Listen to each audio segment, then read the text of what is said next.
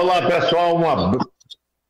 abraço para vocês, transmitindo aqui diretamente de Princeton, nos Estados Unidos, mas já aqui conectado com o grande Jânio Freitas e também o grande Bob Fernandes. Jânio, um abraço. Como é que você está, meu querido amigo? Tudo bem, um tempo feio aqui no Rio e maluco, porque nessa madrugada, por exemplo, tanto se sentiu calor como se sentiu frio. E eu acho que está acontecendo mais no planeta do que essa história de carbonização e El Ninho e não sei mais. Não, não tem mais. Tem mais coisa acontecendo, mais maluquice acontecendo aí. Abram o olho. De repente, estamos jogados no espaço é possível. Boa, Fernandes. Fala, querido. Eu estou aqui em Salvador, tem um mar lindo ali do lado. ah, não, aqui está um frio de 3 graus, mas tudo bem, tudo tranquilo. Estamos começando aqui o melhor programa que essa Rádio Metrópole transmite através da Metrópole FM, do YouTube da Metrópole, do canal Bob Fernandes, que tem uma visibilidade nacional extraordinária.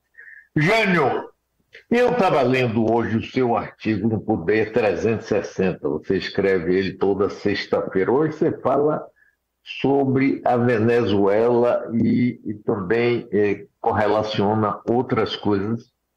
Diga aí para gente como é que foi esse seu artigo hoje, Jânio.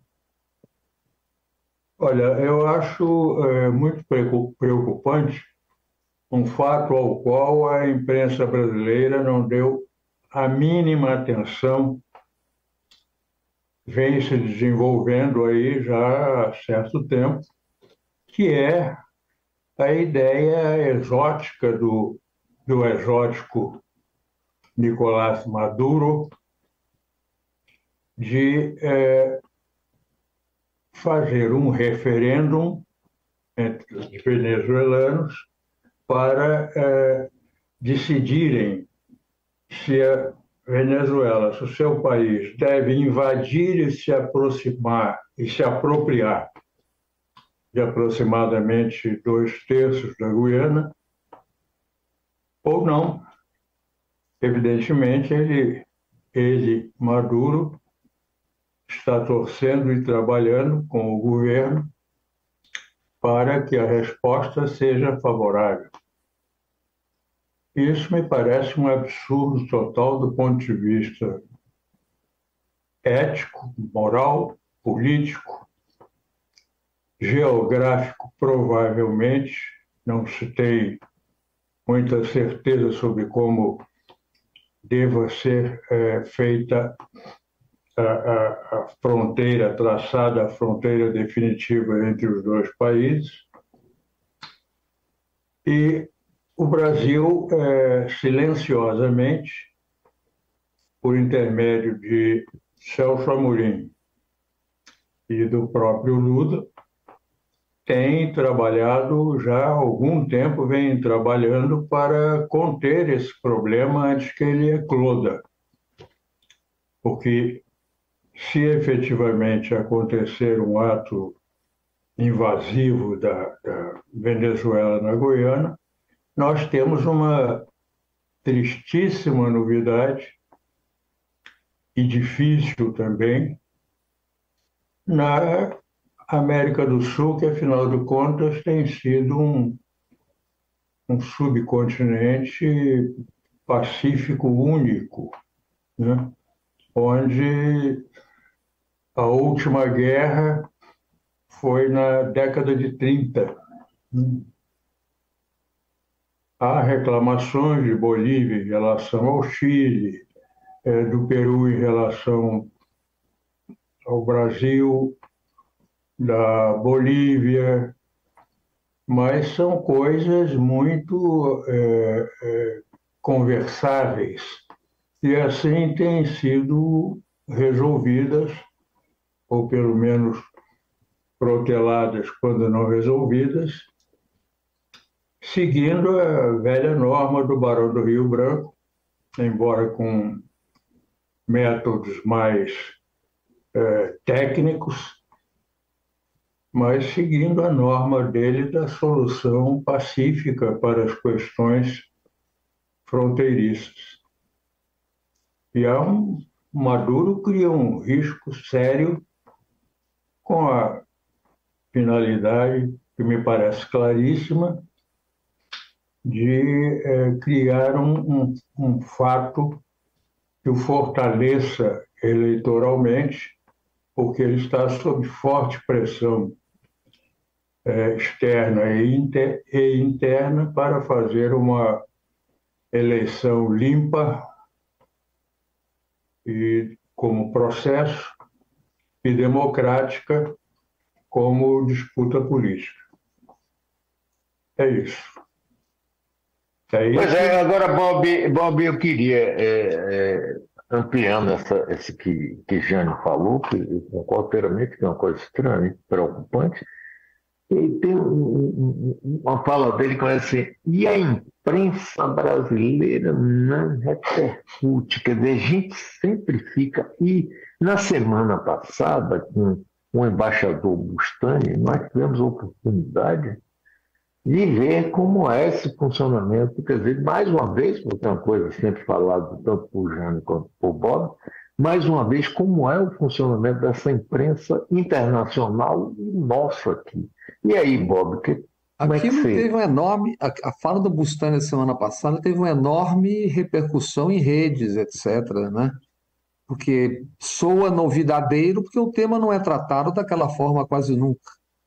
E a propósito disso, a gente tem um tema hoje também que eu vi ontem de passagem ali na notinha, mas pelo menos até uma hora atrás não estava se dando o destaque que eu acho que tem que ter, porque assuntos absolutamente paralelos ganham manchetes e barulho, e eu estou me referindo aos explosivos áudios do, Franci... do, do Fabrício Queiroz, publicados pelo site Metrópolis, onde você tem ali um circuito de. Me lembra o poema Quadrilha, do Drummond. Só que em vez de desencontros amorosos, são chantagens e ameaças e etc. A gente tem aí os áudios, na hora que vocês quiserem, eu, eu faço uma aberturinha aqui para o, o, o querido telespectador, espectador, usuário e ouvinte saber do que se trata e a gente toca.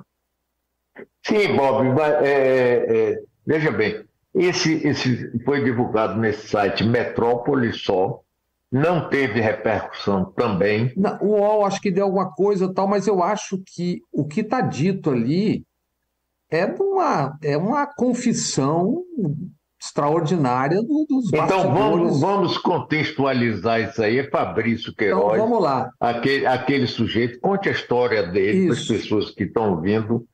Ah, isso, vamos lá. Alexandre Ferreira, Ferreira Dias Santini, Alexandre Santini, foi sócio do Flávio Bolsonaro naquela fantástica loja de chocolates. Lembra aquele doutor Wonka do Fantástica Fábrica de Chocolates, que era Copenhague, no Rio de Janeiro. Segundo o Ministério Público do Rio de Janeiro, à época, investigando, aquilo seria também uma lavanderia, em parte por conta das rachadinhas do então deputado estadual, ex-deputado estadual, Flávio Bolsonaro e, e, aquela tropa toda. Fabrício, família empregada, tudo aquilo que a gente já conhece das rachadinhas, segundo o Ministério Público, que é o que descreve o Rodrigo Rangel no Metrópole. No dia 9 de novembro, agora passado, o Rodrigo escreveu no Metrópole o seguinte: Santini havia se mudado para Brasília há três anos e, desde o primeiro turno da eleição passada, estava rompido com o Flávio Dois seriam os hipotéticos motivos. Um, diferenças quanto aos negócios na fantástica loja de chocolates,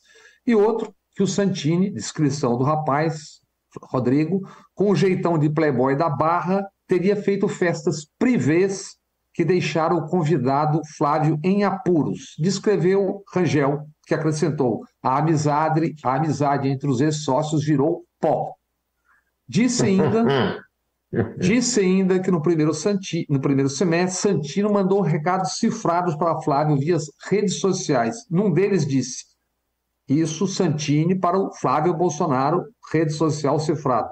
Não adianta tentar escapar, tudo é questão de tempo, pois provas não faltam para os seus inúmeros crimes na política, que vão te levar para a prisão. Santini para Flávio Bolsonaro, segundo a descrição. Santini estaria cobrando um acerto de contas milionários e ameaçando detonar a carreira política de Flávio. Numa notificação extraoficial de seus advogados, Santini disse ser ficado no prejuízo com a loja de chocolates. Dito isso, nós pulamos para ontem, quando o mesmo Rodrigo Rangel, no mesmo Metrópole, publicou um conjunto de áudios que nós vamos ver daqui a pouco, gravação de Fabrício Queiroz, o famoso faz tudo do Bolsonaro, antes do Mauro Cid se tornar o, o faz ajudante de ordem, se tornar o, faz de, o ajudante de ordens oficial. Nos áudios, Queiroz pede um empréstimo para Santini, admite que recebia dinheiro por sua lealdade e que sabe segredos que comprometem a família do amigo. Amigo, nós sabemos quem é. Né? Então, Jair Bolsonaro. Isso, Jair, Jair Bolsonaro, uma hora e uma hora o Flávio Bolsonaro. Agora, vou só dar um toque de quem são os personagens que a gente vai ouvir no, no áudio. Sim, Felipe diga. e Natália, Felipe e Natália, filhos de, do casal Queiroz, etc., tinham sido contratados pela Fundação Ceperge no Rio, mas perderam o emprego logo depois, num escândalo que explodiu a fundação, a véspera eleitoral, que contratava todo mundo, tal, tal, tal. Gutenberg Fonseca é um ex-juiz de futebol, imagina como é que ele apitava o futebol, como é que era. Nomeado secretário de esportes no governo de Cláudio Castro, indicado por Flávio 01. João Pedro do Nascimento, segundo Rodrigo Rangel, advogado, homem de confiança de Flávio Bolsonaro, presidente da Comissão de Valores Mobiliários, também no governo Bolsonaro, indicação deles. É, o, quando ele pede um, um, um, um, um empréstimo, ele cita o, amigo. O primeiro amigo que ele cita é o Flávio Bolsonaro. Victor Granado, também citado, é ex-assessor de Flávio. É, a mulher que teve a mulher nomeada para o gabinete de Flávio desde 2019 com salário de 20 mil. É a isso que ele se refere, a mulher do trabalho. Então é isso. Então o Danilo tem isso no ponto e a gente vai ouvir esses minutos que. É, verdade... Bob, Bob, antes da gente ouvir, a gente tem que falar um pouco mais sobre Queiroz, né? que foi uma peça-chave, que inclusive Pois é, ele ficou. Ele se lembra que ele ficou escondido na casa de Vassef, aquele advogado brilhantina, que acabou comprando em dinheiro o Rolex. Como agora e... confirmou, como acaba de confirmar o FBI nos Estados Unidos. Pois é, mas quer Fabrício, dizer... Fabrício Queiroz era o faz-tudo dos Bolsonaro. Tinha família empregada no gabinete, segundo o Ministério Público, rachadinha, aquele esquema todo. Agora... E ele pagava, ele, ele pagava as contas de Flávio, inclusive colégio, escola do filho, diabo ele é o Ele é o, ele é o pré-Mauro Cid. Então vamos, vamos ouvir aí. É, são áudios de Queiroz falando com os personagens aí citados. Sobre os personagens, falando com o Santini sobre esses personagens, nós já dizemos um cronograma aí, vamos lá. Fala, meu amigo Santini, Queiroz aqui, irmão, beleza? Eu não sei nem se eu posso te chamar de meu amigo, né? Uma vez que uma vez que eu liguei para você, você falou que não podia mais falar comigo e desligou o telefone na minha cara. Mas, irmão, eu preciso que você faça um, um favor para mim, entendeu? Tô, tô pulando uma fogueira aqui, cara. Tô passando uma dificuldade muito grande. E eu tô precisando um, um dinheiro, tá? Natal chegando aqui, tô com problema financeiro mesmo, irmão. Eu, eu, eu, vivo de fachada. Todo mundo acha que eu tenho dinheiro, irmão. Eu vivo de fachada aqui, pô, suportando tudo. Só Deus sabe o quanto eu e minha família estamos destruídos, destruídos. Todo mundo aqui tem certeza. Fala assim, ó, Queiroz, é, para eles, você é o bandido, você é um bandido. Porque, irmão, não é com migalhas que me dão aí de vez em quando que resolve a minha vida, não, cara. A minha, a minha família está completamente destruída. Eu vou passar o teu áudio para não ficar muito longo, para não te desgastar, irmão. Fala, meu amigo. Tamo juntasso. Falou tudo, cara. Infelizmente é isso mesmo. Infelizmente, Santo. Você não tem noção a fogueira que eu tô pulando, irmão. É, porra, era um cara feliz, bem pra caralho. Independente de eu trabalhar com ele, eu sempre tive minha correria. E, e hoje em dia eu sou um cara leprosaço, mano. Leproso, entendeu? E, porra, foda, cara. É, fiquei hiper conhecido e não tenho apoio, não, mano. Não adianta dar dinheiro, dinheiro não resolve, entendeu, ô, ô, ô Santinho? Pô, tem que dar moral, um, uma posição para trabalhar, para encaixar meus filhos. Se, se, você tem noção, meus filhos estão todos desempregados. E tudo eu que banco aqui. Foda. Não dá valor. Eu sei a fogueira que tu pulou aí pra caralho. Você, eu sei que você, cara, se acontecesse com você o que aconteceu comigo, você bancava até o final também, que tu é homem. Tu é foda, mas estamos juntos. Saudade de você, cara. Vindo aqui no Rio, faz contato.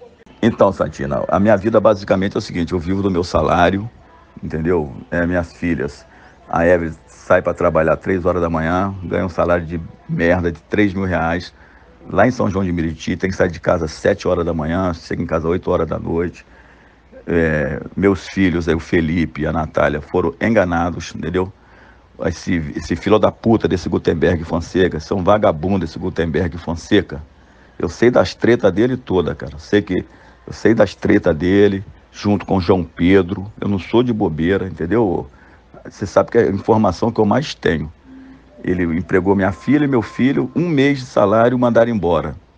Mandaram embora não, pagaram uma vez, estourou o negócio da CEPERG lá, e aí cortaram o salário do meu filho, da minha filha, e minha, minha família que eu tô vendo está sendo tratada igual, igual lixo, cara. Igual lixo. Tá todo mundo arrumadinho, irmão. Todo mundo arrumado. Irmão, se você tem noção, cara, a minha mulher já ligou pro Vitor Granado umas três vezes, humilhando, pedindo assim, merreca, cara, para pagar a faculdade da filha dela. Que ela, eu não tenho dinheiro para pagar a faculdade da, da Evelyn Maiara. Então a, acumula, fica seis meses, ela liga, senão ela não pode renovar a matrícula. Eles fizeram faculdade, eles são tudo faculdade particular, eles sabem como é que funciona isso. Aí eu, eu, a, a, mulher do Vitor está lá pendurada no gabinete, lá ganhando 20 mil. O Vitor está com, com, com um contrato milionário com a Luciana. Não sou otário, pô, sei de tudo. Entendeu? Aí minha mulher ficou milhão, faz assim, liga para eles. Ó, oh, rapaz, a pica minha é grande, mas é muito maior ainda. Eu levo, porra, é muito ruim, cara, é isso. Eu não sou um Périx, um, esses funcionários deles da vida aí, que cagaram para eles, entendeu? Cagaram. Os caras trabalharam a vida toda e nem no enterro foram. Então, cara, eu, já chegou conversa para mim, todo mundo falando mal de mim. Os irmãos falando mal de mim. Entendeu? Eu, eu, eu quero falar isso com um amigo, frente a frente. Se for verdade, eu vou, eu vou pro pau mesmo, foda-se. Sou homem pra caralho. Então, eu tô te pedindo aí, irmão, se você sinalizar e puder me ajudar, e, e não sei como é que tá teu grau de amizade com ele, eu espero que o amigo não tenha te abandonado, que você é um dos caras mais fiéis que eu conheci. Eu tenho certeza que o que aconteceu comigo, se acontecesse com você, seria a mesma coisa. Tu, tu, tu, tu, tu é o cara, entendeu? E eu conheci o grau de amizade de vocês aí. Então, te peço esse favor aí. E tu me dá um retorno se você vai poder me ajudar nesse valor aí que eu te pedi aí. Não tem um do que que estava na nossa época que não está bem, que está com o seu salário, com a tua dignidade. E eu, Fabrício Queiroz aqui, eu vim candidato aí, cara, vim por vir mesmo, mas fiz um trabalho legal, não tive aceno de ninguém. Me mandaram dinheiro do fundo partidário aí, mas dinheiro do fundo partidário é, é pro partido. Eu jamais vou fazer besteira para me, me enrolar. Então, cara, eu tô precisando de uma grana emprestada aí. Depois eu vejo com um amigo lá para te pagar aí, cara. O único que não virou as costas para mim foi o amigo. Eu não quero mandar mensagem para ele, uma vez com esse problema que tá tendo aí com, com o Brasil aí, né, cara? Não sei como é que vai ficar isso aí, entendeu? Eu sei que eles estão na sinuca de bico do caralho. Acho que eles queriam tudo na vida, menos esses problemas aí do que está enfrentando com esse bandido aí voltando ao poder. Então, cara, se você pudesse analisar aí, eu não sei como é que você está, você é amigo dele. E é, eu peço a você que faça um contato com ele, que eu não quero mandar mensagem por telefone aqui, tendo em vista esses problemas que estão tá acontecendo com o Brasil aí. Se você puder me ajudar, eu ficarei muito grato. Estou pulando uma fogueira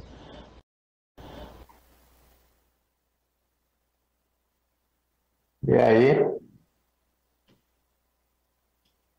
Bonito, né?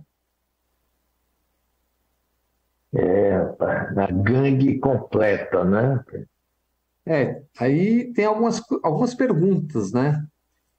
Se o Ministério Público do Rio investigava essa história, ao menos em relação às rachadinhas e à fantástica loja de chocolates, se aquilo, ao menos em parte, era uma lavanderia e se haviam os inúmeros crimes na política alegados pelo Santini, a inteligência do Exército, a inteligência das Forças Armadas, não tinha como não conhecer isso. Vocês estão se lembrando que no outro dia falamos aqui, né? O general Braga Neto foi interventor, de lá foi para o alto comando e foi depois do assassinato do pistoleiro chefe do escritório do crime, capitão Adriano. Ele foi chefe da Casa Civil dois dias depois, convidado. Como já disse aqui algumas vezes, um importantíssimo personagem daquela intervenção disse que eles elegeram pelo menos dois grandes no Rio e que as Forças Armadas, a inteligência, tinha detectado mais de 1.500 pontos do crime organizado no Rio de Janeiro. É, se ao menos duas pessoas souberam disso já, logo à época, como é que a inteligência das Forças Armadas do Exército não soube? E se soube, fez o que com essas informações todas? que agora a conversa aí acho que é claríssima, né? Ainda que não diga nome, está se referindo ao Flávio, um amigo, e no final dizendo que o outro amigo cobrirá o empréstimo que ele está pedindo. Eu acho impressionante que, e é muito revelador que isso aí, não vou nem falar essa isso se refira depois ao, ao bandido que voltou. É, é assim, esse, é, esse é. é. o nível, é o nível de argumentação que você vê o tempo todo nas redes sociais, cara. Os caras falando dessas coisas com essa moral toda que tem e discutindo corrupção, etc, etc. E eu me pergunto, quando é que Ministério Público, Polícia Federal, tal, tal, tal devem estar investigando, suponho, vão chegar a alguma coisa? Que eu vejo tanto o governo na defensiva, com temas que vão caindo do telhado a cada minuto e estão nas manchetes, isso aí não é importante? E aí, Jânio? Importante é, sem dúvida, mas há um, há um problema sério, seríssimo no caso. É que esse tema é de atribuição, é atribuível legalmente ao Ministério Público do Rio, à Polícia do Rio e ao Judiciário do Rio que são é, é, exibidores de condutas absolutamente espantosas nesse caso. Basta dizer que, com todas aquelas evidências é, da rachadinha, por exemplo, para pegar o lado mais simples e até anedótico desse caso, até hoje o Ministério Público roda, roda, roda em torno das moedas que saíram para lá e para cá e voltaram e tal, e não chega a coisa nenhuma. O Judiciário, que participa como é, acompanhante, condutor, orientador, ou lá o que seja, dessas, desse inquérito, até hoje não teve uma palavra respeitável para dizer à população, não só do Rio, mas do, do Brasil mesmo, sobre a ineficácia das investigações, entre aspas, praticadas por polícia e Ministério Público nesse caso. E se a polícia, por um lado, não surpreende, o Ministério Público, por outro, tem deixado correr essa inércia, essa insuficiência, essa incapacidade técnica e moral de levar esse caso adiante, tem deixado isso correr como se fosse uma coisa perfeitamente natural, em que um um menino acusa o outro, foi você, não fui eu, não, não fui eu, foi você, tá? e pronto, e fica por isso mesmo. Os jornais acompanham durante uns poucos dias e logo silenciam, esquecidos do caso ou entediados do caso.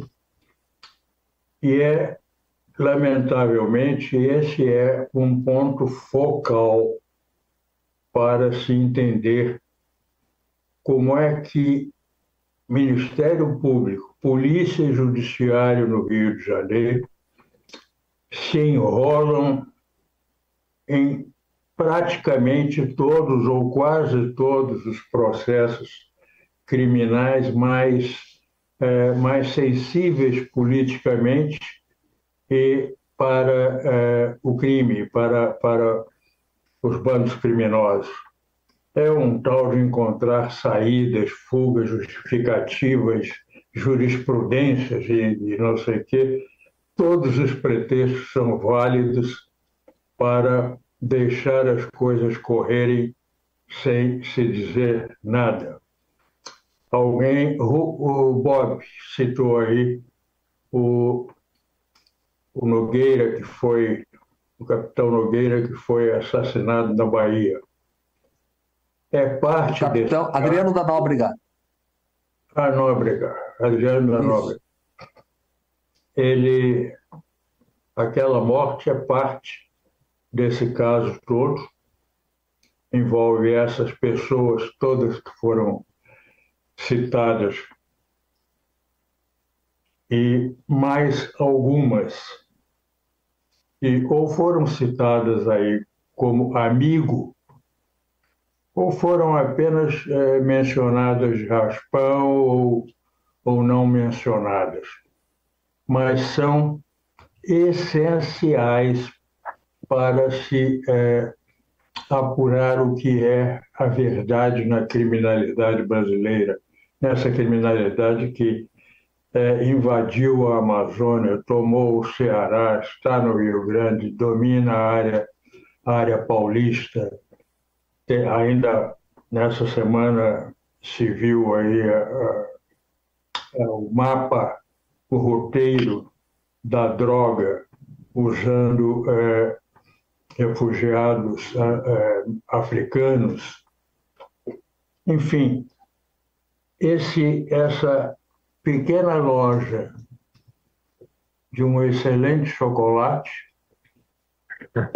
é um veneno nesse processo, porque a partir dali, a partir do, do envolvimento de sua criação e, e de sua propriedade, se desenlaçam histórias incríveis de que a população pode ter alguma intuição, mas conhecimento não chega a ter porque os três setores dos quais se esperariam as informações, polícia, Ministério Público e Judiciário, são exatamente aqueles que impedem que se chegue a um conhecimento mais é, preciso, mais objetivo, mais corajoso menos envolvido em dinheiro e mais necessitado, um conhecimento mais necessitado pela população para não cometer erros eleitorais no que supõe ser uma boa escolha.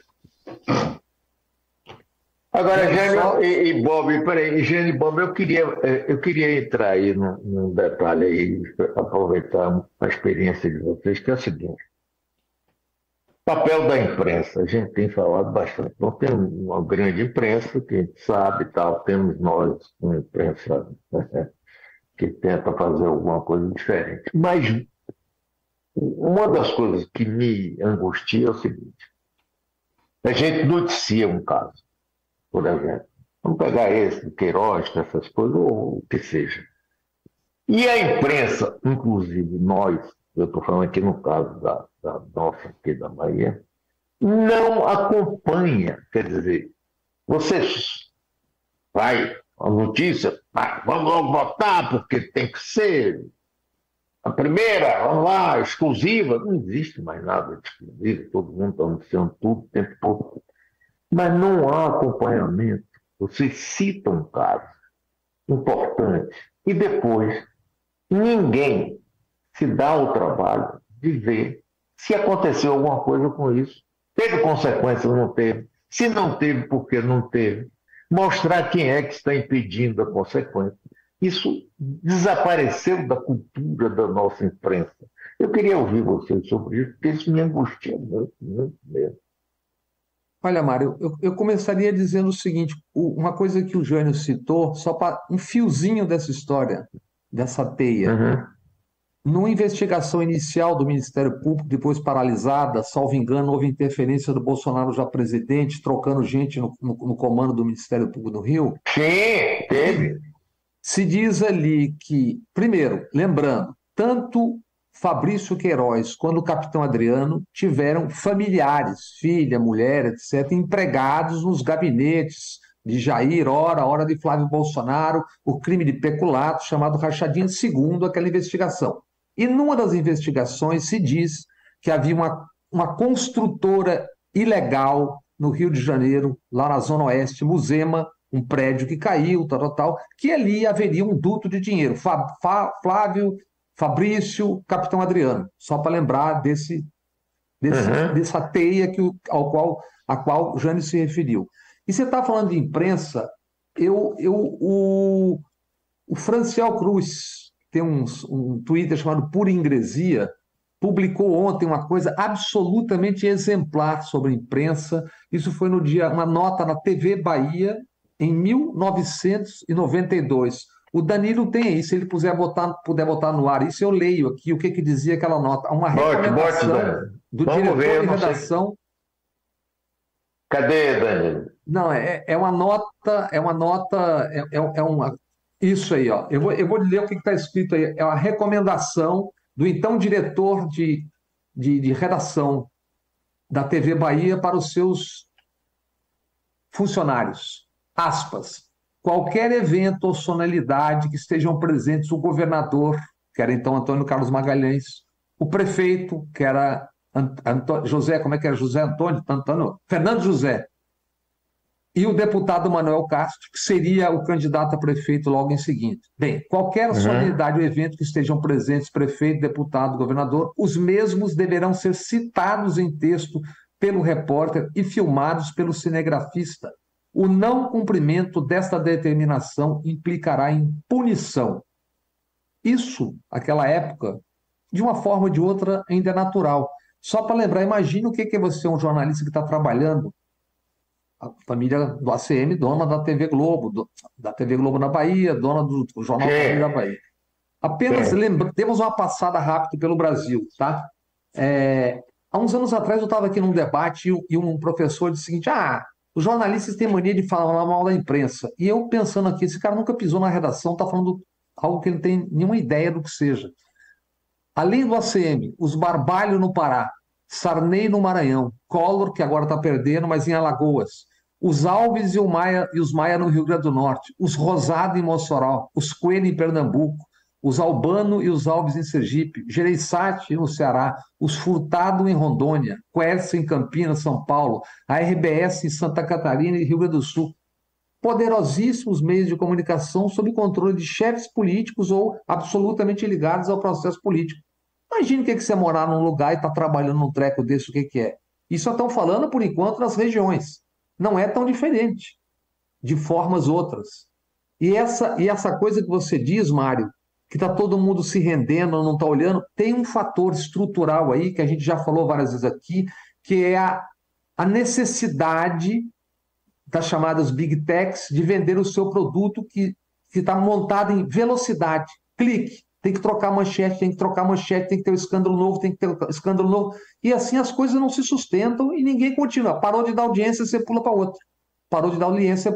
Como é que isso explodiu ontem? Imagine se esse Fabrício Queiroz fosse um assessor ou do Ciro Gomes, ou do Lula, ou do Haddad. Imagine o barulho que isso estaria tendo. Isso explodiu ontem, de noite, já hoje de manhã, pelo menos a hora que eu vi, já não tinha mais. É isso. Isso não é importante, eu pergunto? Isso aí não revela uma coisa profunda? Claro que é uma coisa ligada ao Rio de Janeiro, mas os personagens são personagens nacionais. Um é Sim, senador, claro. o outro era presidente da República, os outros são os seus filhos.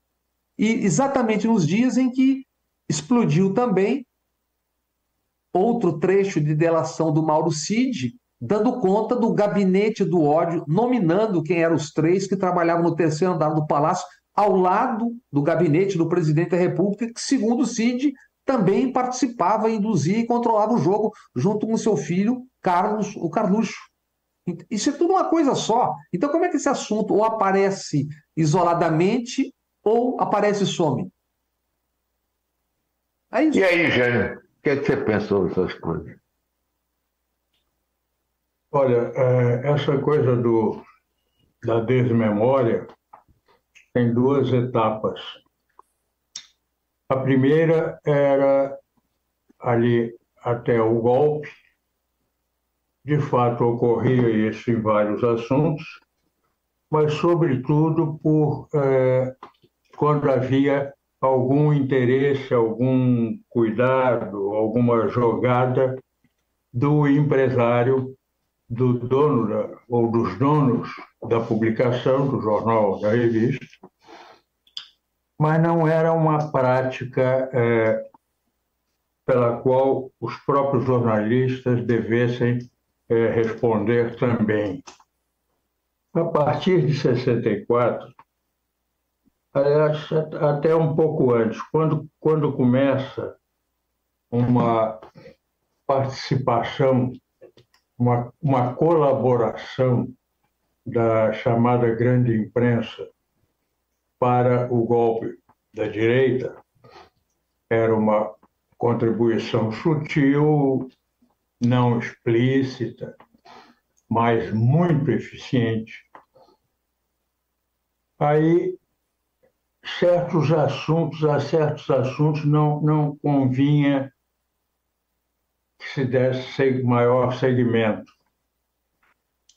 Era preferível explorar outras coisas.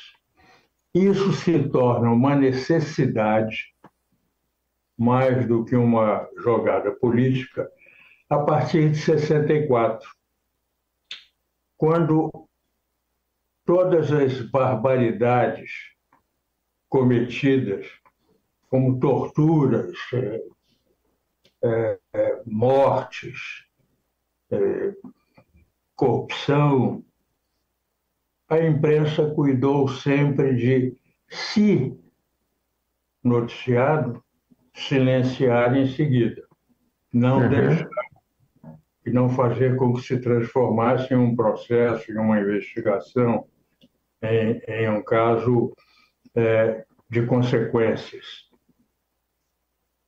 E, e daí isso se tornou um hábito, um, um, um, um componente da maneira de fazer jornalismo. O deixa para lá, o já dei a notícia, amanhã não vou mexer com isso. Vem a democracia e, e não consegue absolutamente mudar isso, porque o, jornalismo não sofreu uma deterioração durante a ditadura menor do que a deterioração política. Foi, no mínimo, equivalente e eu até suspeito que, sob alguns aspectos, foi pior do que a degradação política, dada é, a responsabilidade da imprensa de informar uma população carente de informação e dependente de informação para praticar o seu direito de voto.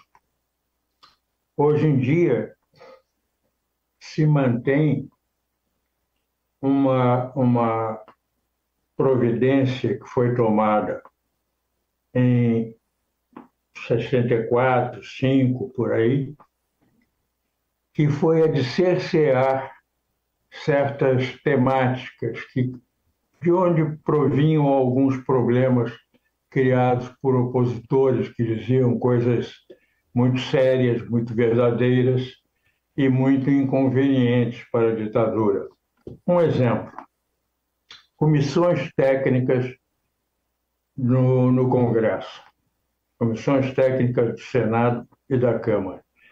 Hum. É nelas, é ali que as coisas fervilham em disputas de interesses, em disputas de seriedade, de ponto de vista, de, de ideologia, de confrontação partidária e de, e de interesse do país.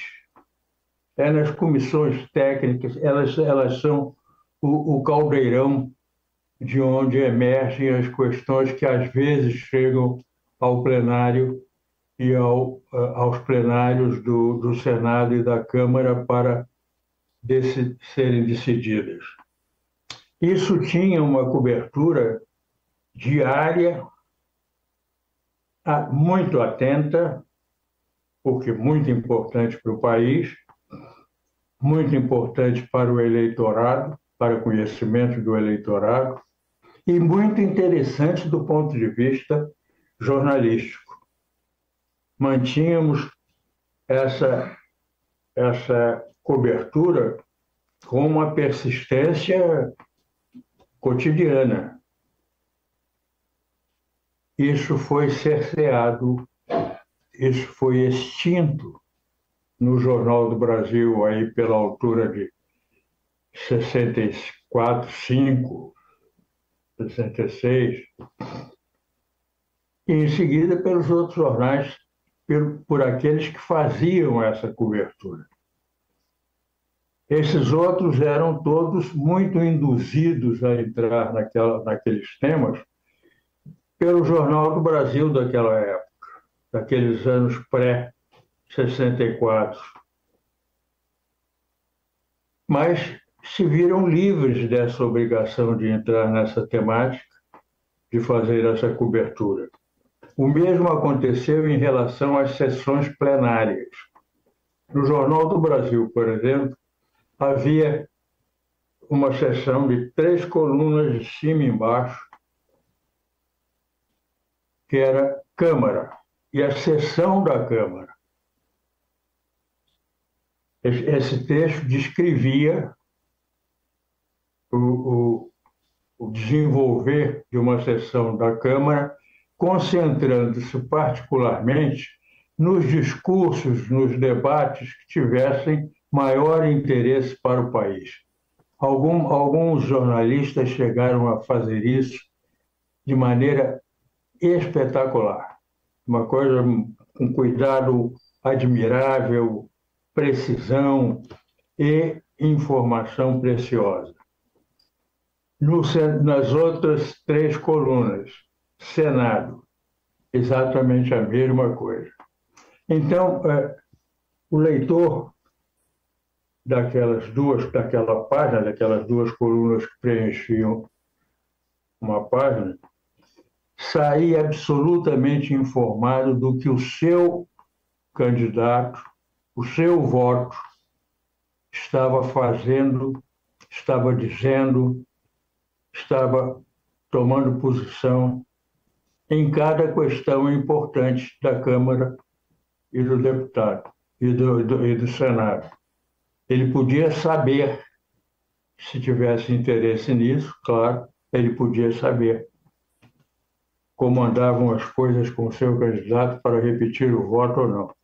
E os demais jornais, assim como copiaram o Jornal do Brasil, desde, desde a mudança do jornal de 59 para 60, eram forçados também a cobrir esses assuntos que o, que o Jornal do Brasil levava. Por mínimo que o fizessem, sempre era, um, era, um, era uma amplitude, uma amplificação do noticiário levado, noticiário político, governamental, policial, etc., levado aos seus leitores. Espraiava-se, portanto, uma massa de informação bastante razoável. O, o, os brasileiros, em particular, cariocas, paulistas, gaúchos, mineiros, Não eram politicamente mal informados, não. Material para, para uma informação básica era dada a eles. Isso muda completamente, e o Jornal do Brasil capitaneou essa mudança dos fatos hoje, é um método de ação nas redações. O cara que trabalhou hoje uma coisa, quando ele chega ao jornal, ele encontra na pauta para ele um assunto completamente diferente. Tá, vai cobrir a repercussão de Flamengo e Bragantino. Na véspera, ele estava cobrindo o caso do Queiroz. Se foi cobrir Flamengo e Bragantino e fez justiça ao que foi ao, ao jogo e à vitória do Flamengo, muito bem. Mas também isso nem sempre acontece, porque o cara não é de cobertura de futebol.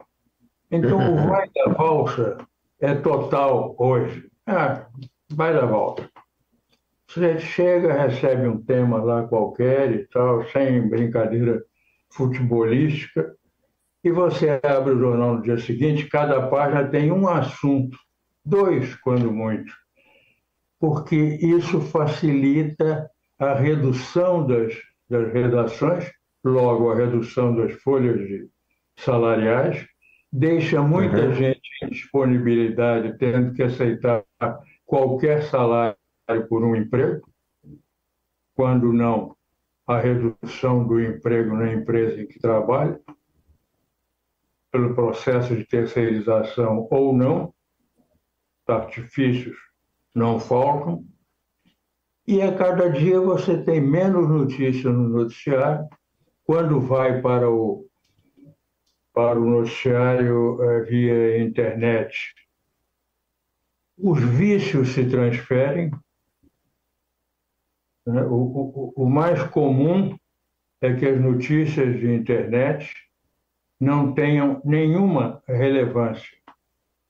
É muito mais importante na internet é, conceder espaço a Taylor Swift do que, do que, por exemplo, ao caso Queiroz, do que ao depoimento do Cid ontem e tal. Até fazem um bom trabalho cobrindo a turnê da, da, dessa cantora no Brasil e tal, é bem feito.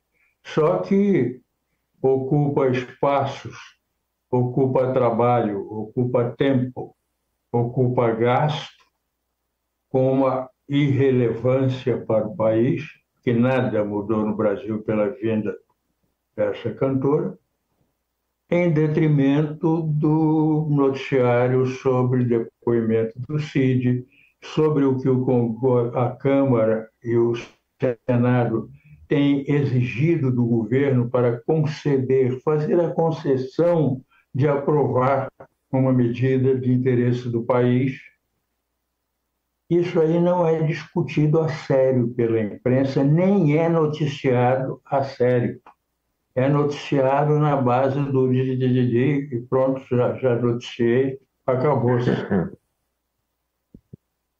Eis o Brasil pelos olhos da sua imprensa, mas não a imprensa pelos olhos do Brasil, que não fica sabendo de nada disso. E aí, Bob, o que, é que você acha disso, rapaz? Esse negócio é brabo. Olha, né?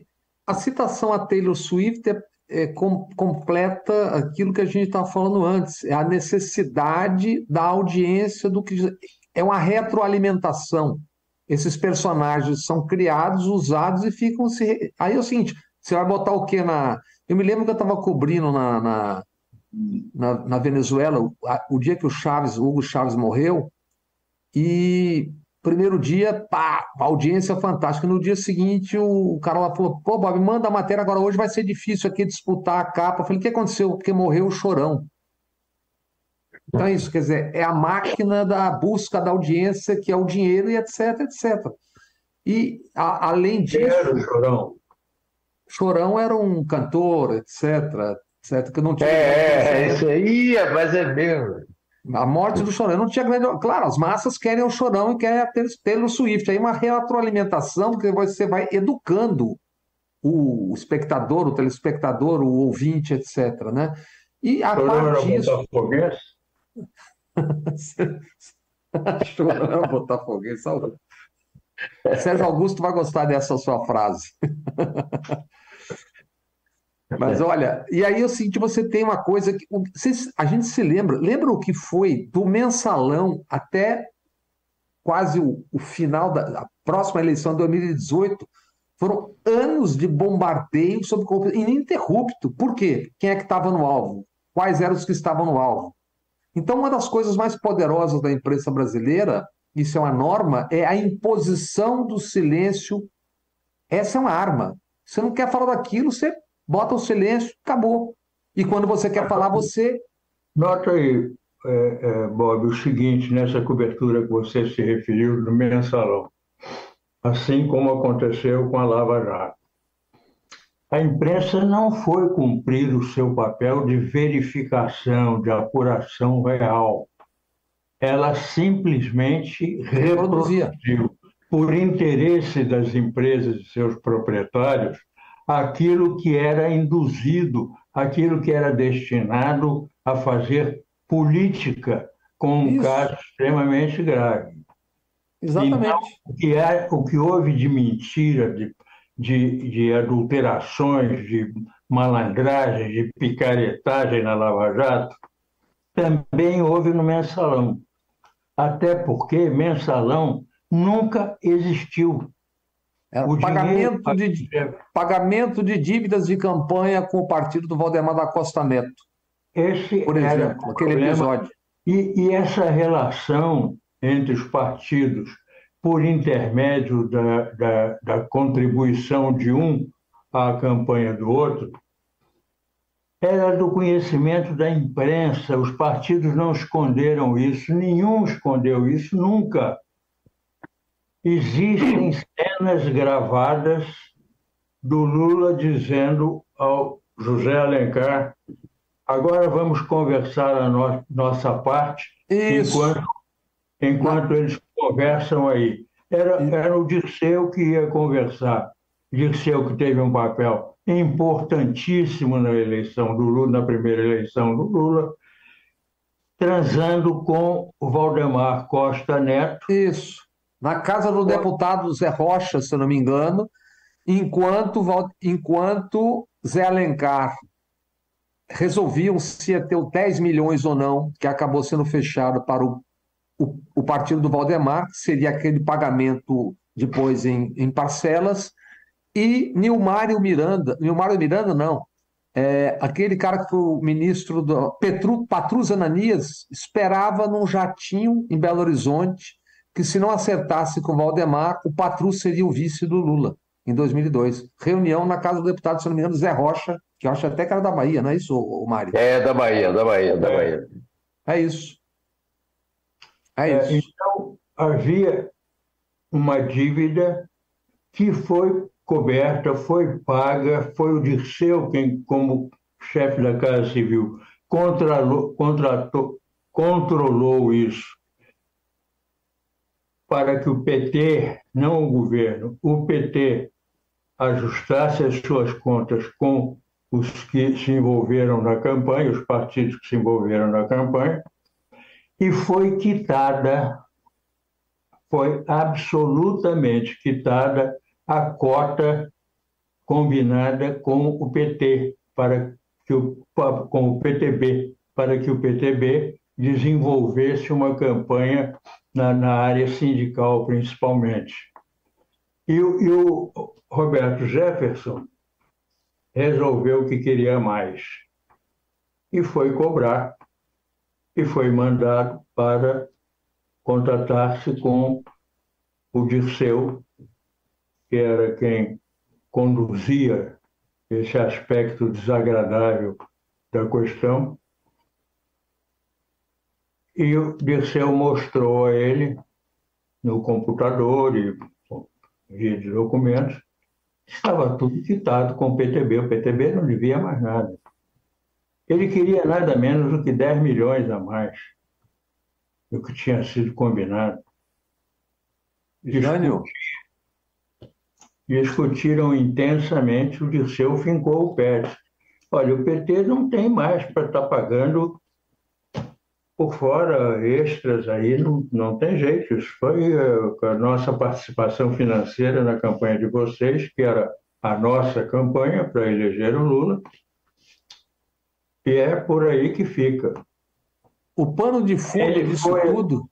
Jefferson foi ao Lula, que manteve a posição, a, a palavra do Dirceu, e aí, não tendo resultado, ele recorreu à fixação de um pagamento mensal. Olha, aí conta que ele diz: não fui eu que inventou essa história de mensalão, quando é, se mostrou que não, não tinha existido mensalão.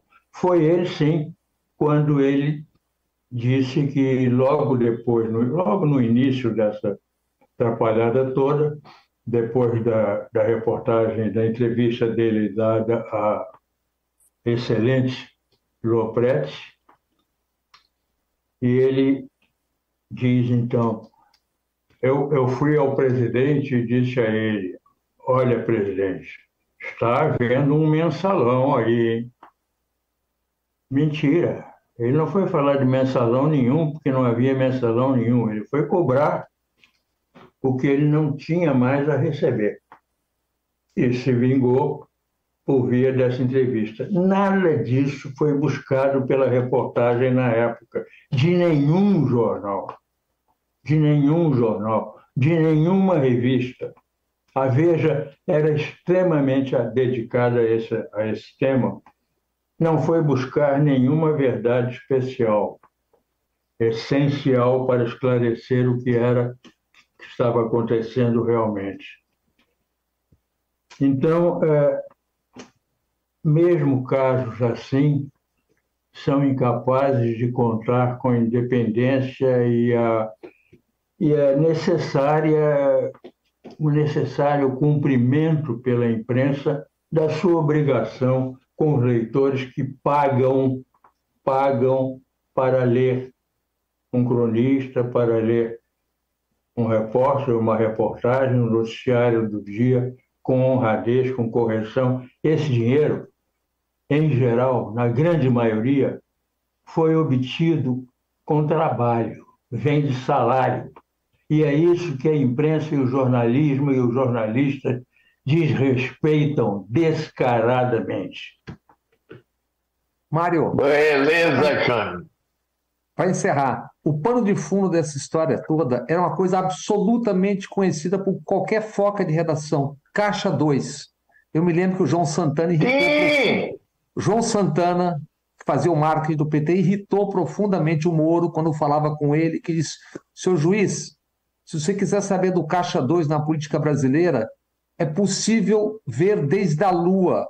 É maior do que a muralha da China. Bom. Olha, infelizmente acabou o nosso tempo, uma pena.